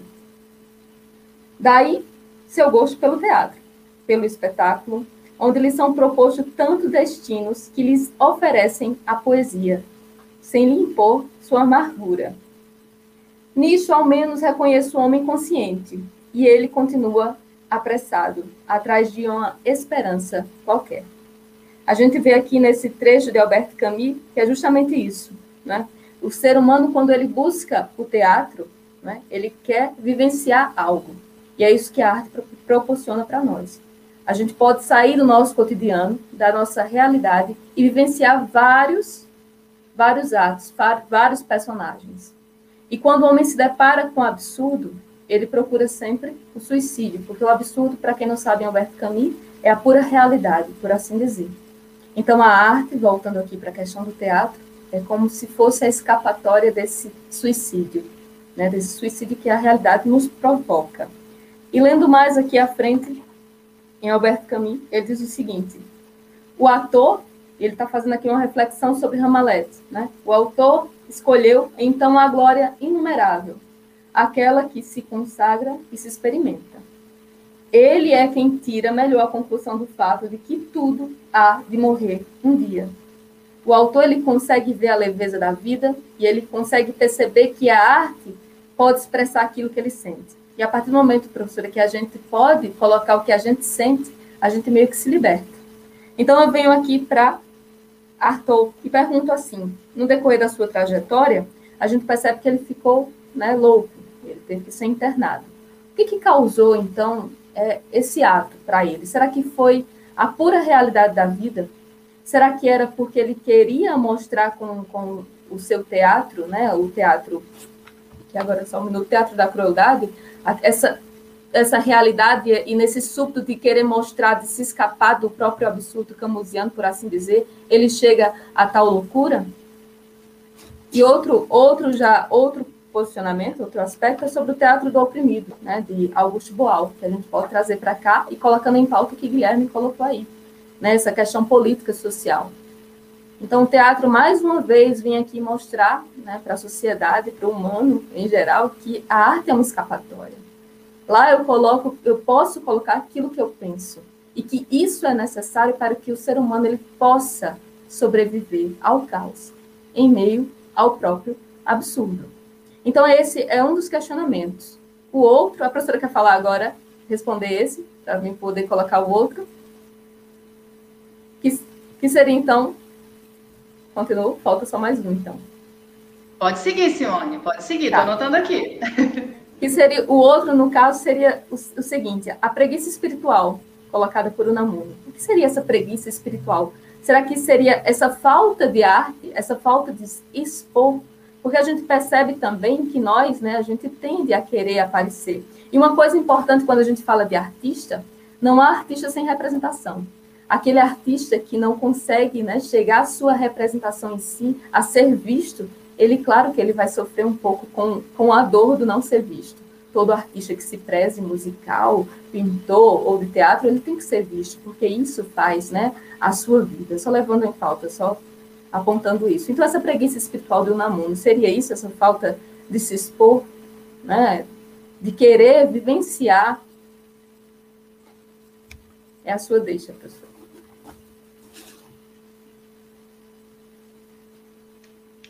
Ok.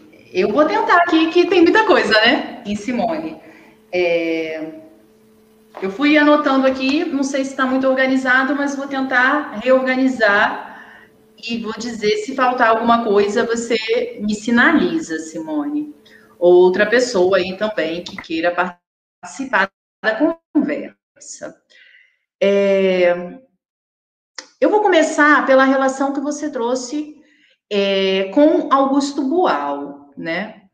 Augusto Boal é também um homem de teatro que eu estudo já faz algum tempo, é, e aí dá para eu falar um pouquinho. É, o Augusto Boal, ele tem realmente essa assunção política clara, né? O teatro do oprimido dele, que bebe na fonte aí da pedagogia do oprimido de Paulo Freire, ele tem essa assunção política clara, desse lugar de atuação. E aí, tem uma coisa importante que vale a pena a gente destacar, que geralmente eu converso é, com os atores do grupo de teatro, mas não sei se é uma coisa muito falada em quem estuda Augusto Boal, mas é importante a gente trazer aqui, porque vai dialogar direta, diretamente com uma questão que você trouxe, Simone. O Augusto Boal começa a perceber uma coisa que hoje certamente a gente percebe, é que as opressões estão num âmbito externo, sim, né, nas relações sociais, que é o enfoque maior aí do teatro do oprimido, da estética do oprimido e dessa busca da autonomia da arte que o Paulo Freire tinha buscado lá na pedagogia, mas ele começa a perceber que a coisa é mais complexa. Por quê? Porque há algumas assimilações de opressões, né? E aí vem essa questão de muitas vezes a própria pessoa ser a sua própria opressora. Então, a opressão muitas vezes está internalizada.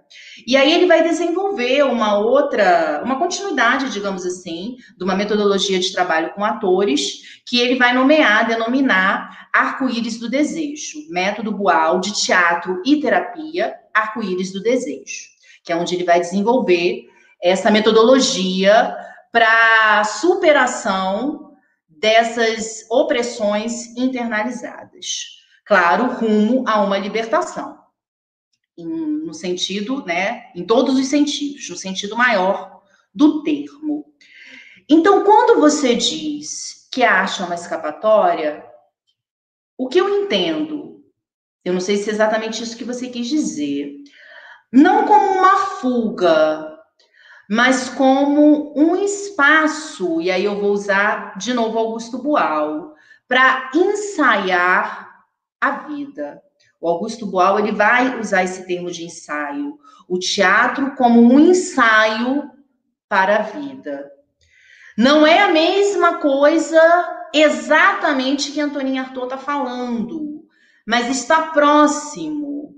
Porque se Antoninha Artaud disse que não tem vida na vida e eu preciso redescobri-la no espaço teatral, então quando eu conseguir redescobrir essa vida no espaço teatral, eu vou trazer isso para minha vida.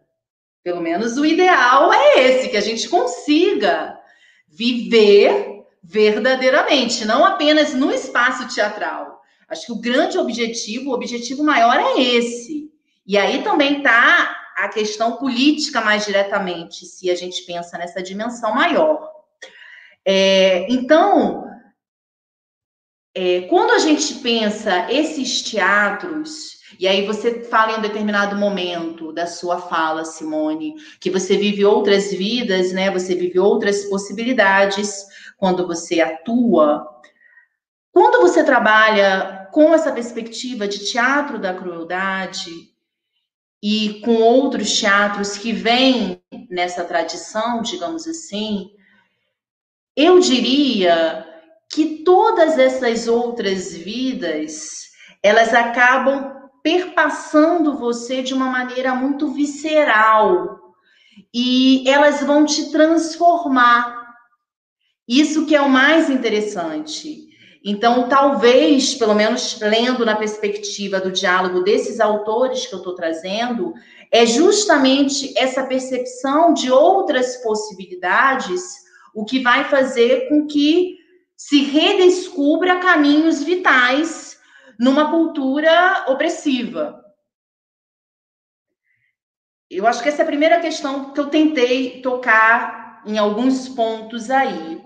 Aí depois você pergunta sobre a preguiça espiritual, se tem a ver com uma falta de exposição. O Miguel de Unamuno, ele foi um homem que sempre se expôs. Então, nesse sentido, eu me arriscaria a dizer que sim.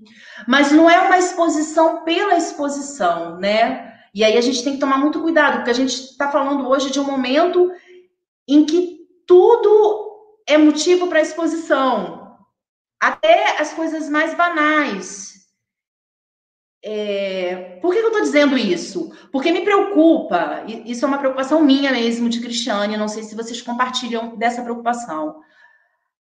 Pessoas que não têm bagagem sobre determinado assunto, o que é normal, gente, ninguém sabe de tudo, né? Eu sei de alguns assuntos que eu estudo, mas muita coisa eu não sei. Isso é normal, todo mundo é assim. Então, eu não vou abrir a boca para falar publicamente de um assunto que eu não tenho conhecimento de causa, falar como se aquilo fosse verdade. E a gente está num momento em que isso está pipocando. Tem um monte de gente falando um monte de besteira. As pessoas não sabem o que estão dizendo. Parece que todo mundo pode falar de tudo. Calma. A gente tem liberdade para falar sobre as coisas, para dialogar? Claro que tem. Não sou a favor da censura, nunca ser. Mas a gente tem que saber o que a gente fala. Não é assim assim, eu vou falar sobre tudo sem conhecimento de causa, como se eu soubesse de medicina. Eu não sei, eu não estudei medicina. Por exemplo. Então, eu sei que você não falou sobre isso. Eu que estou aproveitando o gancho para chamar a atenção dessa questão, né? Então, acredito sim que vindo de Miguel de Unamuno, que é um homem, foi um homem com uma bagagem de vida e de leitura absurda, e um homem que sempre se colocou publicamente e que muitas vezes teve que voltar atrás e reconhecer que não foi a melhor colocação, porque quem se expõe muito também corre o risco de perceber que nem sempre diz as melhores coisas, né? E aí eu acredito que os grandes pensadores, os grandes mestres, como todas as pessoas, claro, eles chegam, né, num grau de pensamento mais profundo, né, tem uma vida de dedicação e tudo mais, mas a vida deles também está marcada por erros, né? Por falhas no caminho. Isso é normal, faz, pra, faz parte da nossa condição humana. E então, se expor, você corre mais riscos. Mas não tem como a gente que atua na educação não se expor. E aí, só reforçando, a gente tem que se comprometer, a gente tem que se expor dentro daquilo que a gente faz, dentro daquilo que a gente se preparou e conhece um pouco para poder falar. Né? Nesse sentido, eu acredito que a sua pergunta é muito pertinente, sim, Simone. Essa assunção, essa coragem de se colocar, ela é importante. Imagina, como é que você vai pensar num artista que se isenta, né? Que se esconde, que não se coloca? Não, você tem que se colocar. Mas você tem que se colocar sabendo o que você está fazendo.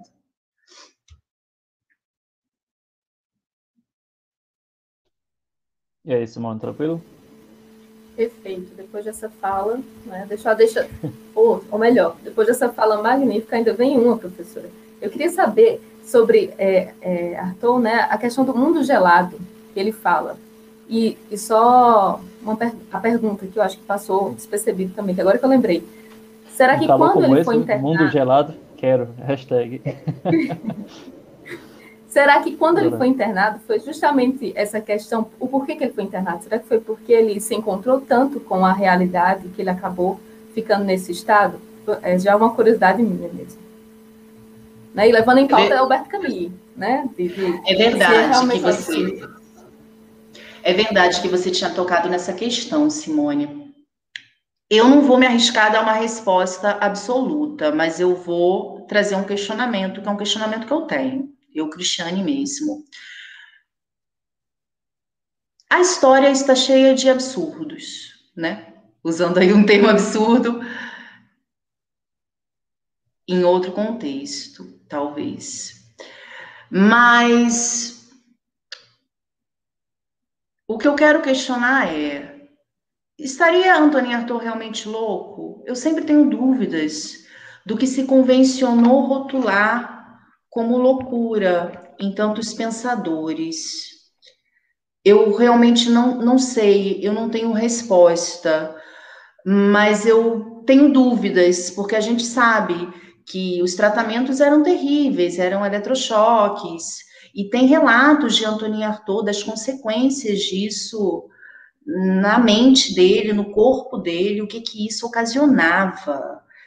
É terrível, é terrível. A gente lê isso e, e sentir um pouco pelos depoimentos essa experiência, que é uma experiência de tortura. Então, eu eu não sei dizer nem se ele realmente enlouqueceu. Que crises foram essa, né? O Namuno também não foi tomado como louco, mas se referem a ele, a vários momentos da vida dele, como momentos de crise. Algumas pessoas, então, têm momentos de crise e essas crises não são consideradas loucas, e outras têm momentos de crise e essas crises são consideradas loucas. O que, que difere uma crise da outra?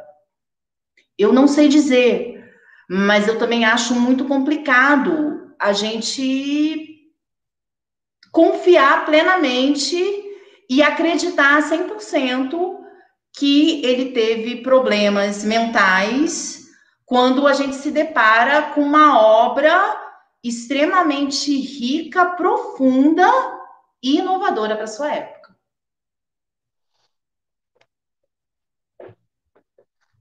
Professora, já aproveitando aqui, né, porque eu acredito que nós estamos chegando ao final do nosso encontro, mas sem deixar passar a oportunidade, e sabendo que a senhora deve estar cansada também, né, a gente não quer te explorar nesse momento, mas a, as observações que o Guilherme fez, né, na fala dele, me chamaram a atenção aqui em uma possibilidade de ligação, né, do Antônio e Arthur, né, que foi, pelo menos, entre os dois pensadores que a senhora mencionou, foi aquele que eu teve, tive mais contato, com Nietzsche, né.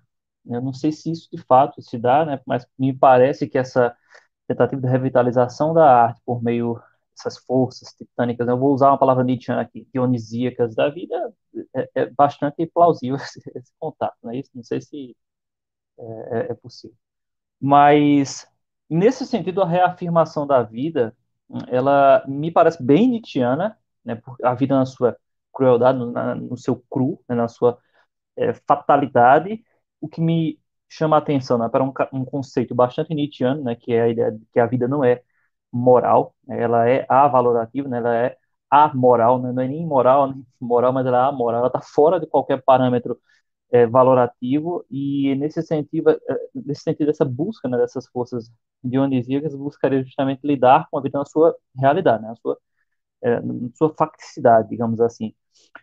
O, uma coisa assim que sempre me incomodou em Nietzsche, não no Antoni, mas aí eu vou revelar essa, essa, esse incômodo da minha parte com Nietzsche, porque eu fiz, fiz graduação, fiz mestrado, fiz doutorado em Nietzsche, então, mas eu tenho que ser, eu sempre tento enfatizar e, e volto a focar nesse ponto, porque é algo que sempre me incomodou, eu nunca estudei Nietzsche por convicção, mas muito mais por uma questão de trabalho, foi essa postura de Nietzsche, né, que é bastante, né, digamos que, aí eu entendo a questão do Guilherme, a política, né, é como se Nietzsche ele não conseguisse encontrar né, um, um, partido, literalmente falando, mas não no nosso sentido republicano, mas um partido no sentido de um local político, administrativo, que ele se identificasse. Né? Nietzsche é um, um pensador que é, a gente não consegue inserir dentro de um panorama político. Tem a galera que gosta, mais progressista que gosta de Nietzsche, tem a galera mais conservadora, tem a galera mais liberal, e Nietzsche cabe para tudo que é gosto. Impressionante como ele é um autor que pode ser utilizado para o bem ou para o mal, né?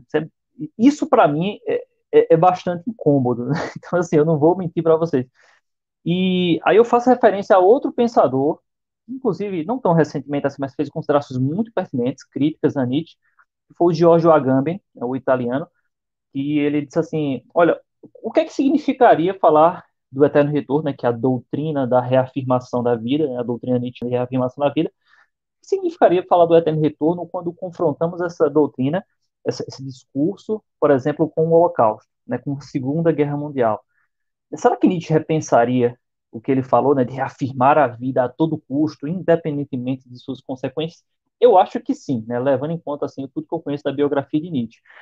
Eu também não sei o que a senhora diria assim em relação a não só o Miguel de Unamuno e o Antônio Arthur, porque eles morreram ali um pouquinho antes da Segunda Guerra, né? Mas eu acho que, principalmente o Antônio Arthur, ele já estava ali, né, vendo algo que eclodiria com a Segunda Guerra, né? Morreu um pouquinho antes mesmo, o Miguel de Unamuno algum um tempo a, a, mais atrás.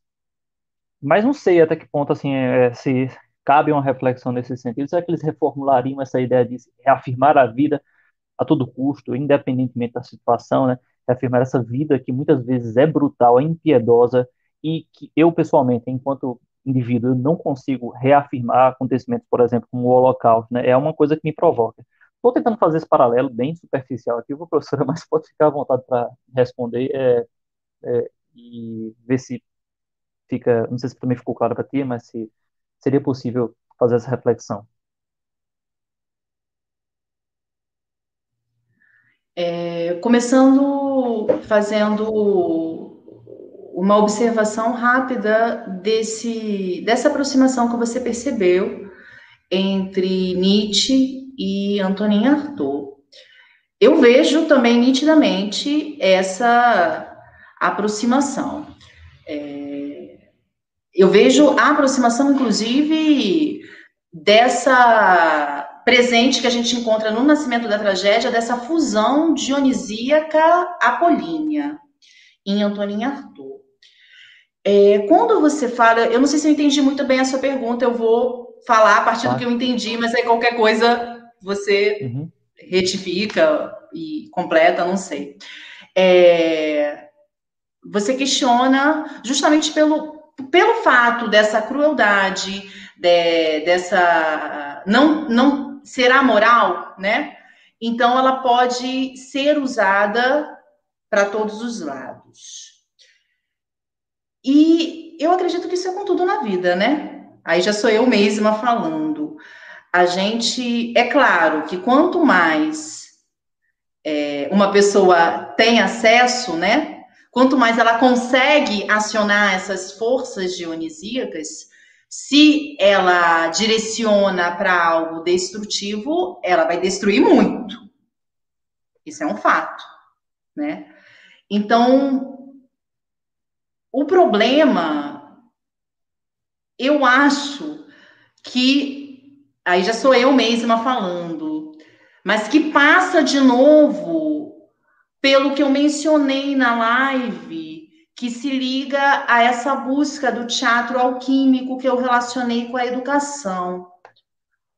O problema está muito mais no próprio ser humano que fica tomado por um ego, de certa maneira. Por mais que seja o dionisíaco, que o dionisíaco é justamente o desmedido, né? É justamente o contrário do limite do ego, mas parece que, que tem um, um ego aí que se infla e que e aí quando a gente fala em grandes destruições são vários egos, claro, né? A gente está falando num contexto maior, e a coisa parece ser muito mais de ego, porque são homens e mulheres, né? São seres humanos que são agentes destas destruições. Então, assim, quando a gente fala dessas catástrofes especificamente que você trouxe, né, como exemplo, não é a pulsão de vida, não é a vida crua tal como ela é, é o que que o ser humano está fazendo com isso.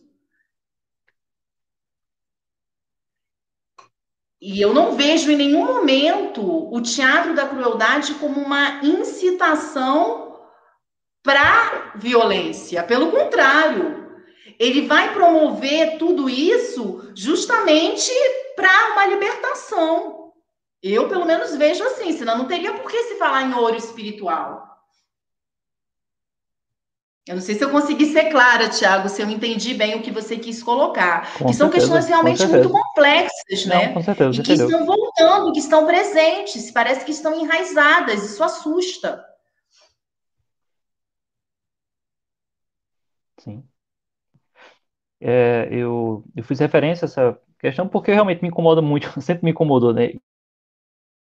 Ele, se posiciona, né? Mas assim, ele, ele se posiciona contrário, você mais precisa dizer, se posiciona contrário ao humanismo e a qualquer noção de progresso. Então, o texto, os textos de Nietzsche eles se tornam uma arma né, muito frutífera nas mãos de pessoas mal intencionadas. E hoje em dia eu desconfio, né, quando alguém né, se posiciona contra o humanismo, contra qualquer noção de progresso, contra, contra qualquer noção de é, igualdade, que não seja, claro, eu posso fazer aqui uma série de justas medidas, por isso que eu estava querendo é, esse esclarecimento à senhora, porque fica é mais óbvio né, que claramente o autor ele se preocupa com essas questões e assim sucessivamente. É, dito tudo isso, gente, eu não sei se vocês gostariam de fazer mais algum, alguma observação, é, trocar uma ideia aqui com o professor Cristiano, acho que ela está esgotada, já exaurimos ela de sua energia artística. Falar, é, Guilherme, Simone, a própria professora, por favor, fiquem à vontade Só, somente agradecer, professor Tiago, pelo espaço. É, microfone e, tá... ao mesmo tempo, parabenizar, professor Tiago, professor não, Cristiane, é, é meu áudio, pela desculpa, apresentação. Meu áudio eu não estou escutando vocês, mas... Eu vou... Ouvindo... Não se preocupa não, vamos falando aí que eu vou voltar. Perfeito. É, só rapidinho, só agradecer e ao mesmo tempo parabenizar o professor Tiago, o professor Cristiane pela apresentação aí. Acredito que tudo que nós tratamos aqui foram temas urgentes, emergentes, é, de suma importância para a situação que nós estamos vivendo agora, e toda intervenção política, é, talvez ela seja também, por tabela, uma intervenção artística, né, compreendendo a política como arte, e nesse sentido, como eu falei é, mais cedo na minha arte, né, Nesse sentido, todas essas movimentações que fazemos aqui são, por tabela, movimentações de resistência também. Então, parabéns aí a todos, todo o pessoal que está envolvido aí. E, enfim, a, espero profundamente que hajam outros momentos como esse para que nós possamos é, trazer temas aí importantes como este e fazer a nossa parte como acadêmicos e, antes mesmo disso, como seres humanos, né? Também pegando a deixa do Guilherme aí, agradecendo o momento, o espaço, Tiago, agradeço demais. É, foi um espetáculo, sua fala, professora May, fiquei encantado do início ao fim, né? me agarrou, não me despeça em nenhum momento. Isso é o que a arte provoca no ser humano. Né? A gente é suspeita a falar porque a gente gosta desse meio, né? Enfim, agradecer a Simone que enveredou nessa, assim, de última hora comigo. Até a Renato, que tocou aqui bem rápido também, que entrou tudo de última hora. Foi show, parabéns. É, meu Deus, eu fico me segurando para não fazer piada brega aqui com Dark, botar a música de Dark aqui com essas duas Simones. Vou falar. Simone tá tímida para falar, não pode, né? Um artista ficar tímida para falar. É verdade, não, isso é sem vergonha de Simone, é charme, porque ela não é, ela não é tímida assim, não, eu conheço muito bem. E professora, só tenho a agradecer, não só a senhora, né, por, por tua boa vontade, disposição energia para estar tá fazendo esse espetáculo aqui, né, porque foi, assim, não tem para onde correr, né, foi um espetáculo. E também a banca, uh, o Guilherme, que está aqui conosco, né, e as Simones de todos os universos, agradeço mais, principalmente a galera que está acompanhando a nossa transmissão, o professor Írio que está mandando um alô, um abraço, professor Írio, você é lindo, um cheiro nessas bochechas fofinhas. E é isso, professora. Pode ficar à vontade aí para dar a nossa saideira, né, oferecer a nossa saideira. Só agradecimento mesmo, gente. Gostei muito da experiência, né? É sempre muito bom, eu que venho da área de letras e teatro, dialogar com outras áreas, dialogar com filosofia. A filosofia sempre me puxou, porque ela tá em tudo mesmo, né?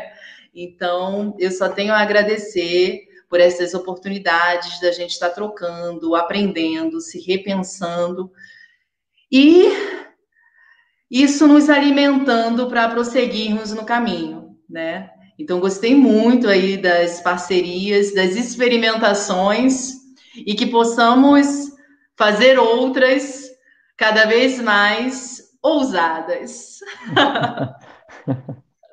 eu, eu, falei, né? Mais, tá se tiver sugerindo aqui, tá fazendo pacto com o diabo, né? Porque vai, eu vou requisitar, viu? Valeu, gente. Obrigadão por tudo, viu? Um abraço.